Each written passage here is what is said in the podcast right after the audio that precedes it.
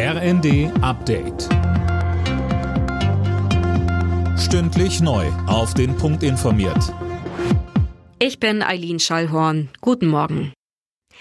Er war einer der größten Fußballer aller Zeiten. Die brasilianische Legende Pelé ist im Alter von 82 Jahren gestorben.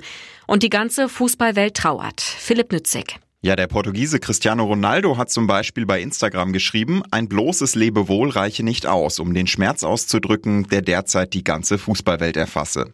Pelé ist bis heute der einzige Fußballer, der dreimal Weltmeister wurde. Auch der DFB verabschiedete sich auf Twitter mit den Worten Fußball Deutschland trauert, du fehlst schon jetzt.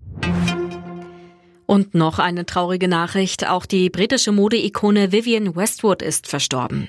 Wie ihre Modefirma am Abend auf Twitter mitteilte, ist die Designerin friedlich und im Kreise ihrer Familie im Süden Londons eingeschlafen. Sie wurde 81 Jahre alt. In den 70er Jahren feierte Westwood erste Erfolge mit ihren exzentrischen Designs.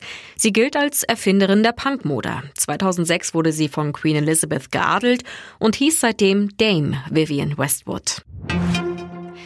Mehr Sport machen, sich gesund ernähren und genau Energie sparen. Neben den Klassikern gehört das einer Umfrage zufolge dieses Jahr mit zu den beliebtesten Neujahrsvorsätzen in Deutschland.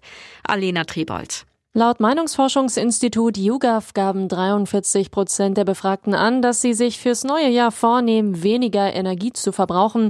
Die meisten wollen die Heizung nicht mehr so doll aufdrehen. Hauptmotiv ist für einen Großteil dabei nicht die Energiekrise. Sie wollen durch den neuen Vorsatz vor allem Geld sparen.